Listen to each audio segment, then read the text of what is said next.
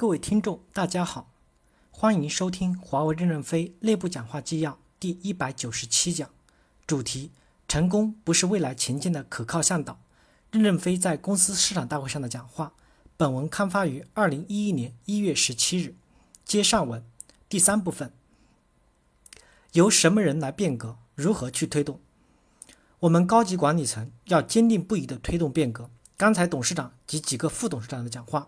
都讲到了要团结合作，我觉得这一点很重要。董事会其实不是一个技术专家，也不是一个战略专家，因为战略专家就是一个将军，技术专家就是直接作战的团长和旅长。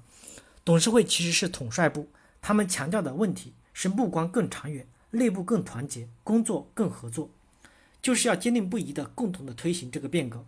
今年不仅要完成顶层架构及运作规律的设计，以及营运中心的组织设计。计划、预算、核算、考核的合理化与执行力的提升，而且要推动部门重组与精关简流程的执行，确实以提高效率来落实组织的变革，不是你搞你的人事变革，我搞我的财务变革，我搞我的什么变革，各搞一套。如果这样，公司只能搞得更差，而不是更好。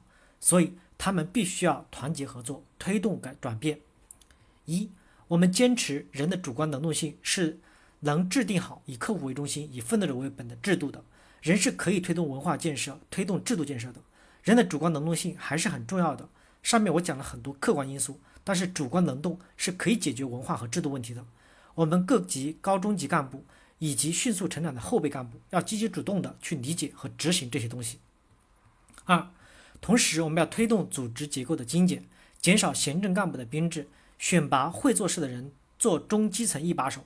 我们要从中基层骨干中选拔五千至一万优秀的有干劲的员工，补入客户经理及产品经理、服务经理的队列，增强直接作战的能力，并将一些无所作为的管理干部的职务免除掉。我们过去有一个错误的口号，要先学会做人，再学会做事。我们强调学会做人是指懂得商业道德，懂得道德原则，提高自己的技能。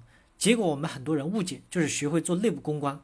这些人做到一把手以后，他不知道怎么干。他一天到晚开会，然后协调也很复杂，考核也复杂，把员工折腾得半死不活的。我们要选择会做事的人做中基层一把手，这个事情该怎么干，那个事情该怎么干，都很清楚明白。当有矛盾，咱们才开会，从而减少会议、减少汇报、减少协调、简化考核，减轻员工的工作负担。要让基层部门把精力聚焦在工作上，聚焦在客户上，要减少不必要的为领导做胶片，为机关填表格。我们公司做胶片像疯子一样，从上到下忙着做胶片，活也不干。为什么？领导要来了，胶片要多姿多彩，从而领导喜欢你就升官了。这样下去，我们的战斗力要削弱的。我们要清理那些特别会迎合上级、善于美化部分下级的人，免除他们的行政管理职务，让去让他去做他能力所及的事情。当下属给你送礼的时候，其实你已经清楚谁是黄鼠狼，要谨防你家的鸡。三。我们未来人事体系薪酬的变革，要面对竞争激烈的生态环境做出反应。我们要更多的向奋斗者倾斜，向成功倾斜。虽然我们面对的环境越来越困难，但并不影响我们推动薪酬合理化。我们的同等贡献的人，薪酬上为什么不可以向爱立信、Cisco 他们看齐？我们要推行本地化薪酬，为一些不能全球化的中低端职务设计职级待遇。这样的职级待遇在当地是合理的，并略高于当地优质企业。一些人有家庭困难，而且非他照顾不可的，各级干部要理解他们，也不要把他们送入选入关键岗位，以免不能全球化，使大家尴尬。也要应他们的要求，允许他们辞职，重新选择职业。当然，华为有机会，他们本人也愿意薪酬本地化，也可以重新就业。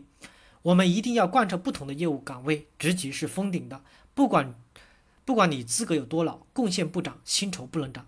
在一些全球化的职位上，不仅要设计任职期限。还要有工龄限制，防止一些地区、一些岗位有长期的人才沉淀。总之，我们要按贡献拉开待遇的差距，促使所有的人在任职的期间必须努力。我们老是向左看齐，为什么不向右看齐？为什么不敢拉开差距？但是我们不要再像过去的刚性薪酬那样僵化。我们把薪酬分成多少段？这一段是岗位津贴，那一段是什么？你这个岗位没有了，这津贴就没有了。所以，我们向成功者倾斜，向奋斗者倾斜。在待遇上怎么改革？我们要更多的反对资历，反对无所作为，反对明哲保身，也反对一劳永逸的分配制度。我们要使公司十万多优秀的员工组成的队伍生机勃勃、英姿风发、你追我赶。我们要让奋斗的员工分享胜利的果实，要让堕代的干部感受到末位淘汰的压力。针对十二级以下的员工，我们的考核方式已经发生了很大的改变，进行绝对考核，不再是相对考核。我有个批示给人力资源部，末位淘汰的制度就是为了选拔领袖用的，采用挤压政策，挤压出领袖来。十二级以下员工不需要用末位淘汰的方式来挤压。如果说你们这个队伍都做得很好，你们百分之九十五都是 A，也可能你们的部门做得不好，百分之七十都是 C，他们是绝对考核，没有 A、B、C 的量化指标。但是奋斗者、拥有股票者和行政岗位的干部，我们坚定不移地贯彻相对考核制度，以此来逼迫你必须努力才能生存。因为你今天拿了股票，后面几十年你就不好好干活，你还要享受这么多，这么长久，我们怎么会同意这么做？怎么可能对有创造力的新生力量公平呢？我们要低成本的解决主管与员工之间的矛盾。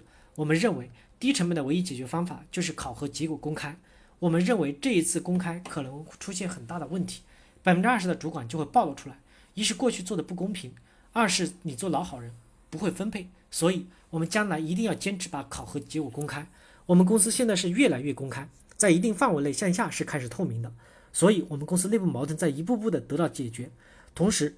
我们要把管人和管事在一定程度上分开，管事就是办公会议。我们认为你们行政体系自己开办公会议可以，但是你们行政管理团队主任不一再由你自己担任，而是由你的上级管理团队核心成员来兼任下级行政管理团队的主任，而且行政管理团队的跨度可以比较大一些。从端对端来看，它有可能跨越两到三个业务部门，这有利于打破部门墙，有利于干部在一定的范围内流动，避免我们在用人问题上的封闭性。我们要让上级核心团队成员来兼任下级行政管理团队的主管。当然，我们不会很快全面推行，但是会推行。大家也要想到这一点。我们不仅公开现在的考核结果，将来也要把过去历次的考核结果拿来公开，让员工看看你是不是做事做得很正确。所以，我们要让一级管理团队的核心成员做二级行政管理团队的主任，二级行政管理团队的核心成员做三级行政管理团队的主任。这个事情我们有议过，但是没有最后的决定。感谢大家的收听。敬请期待下一讲内容。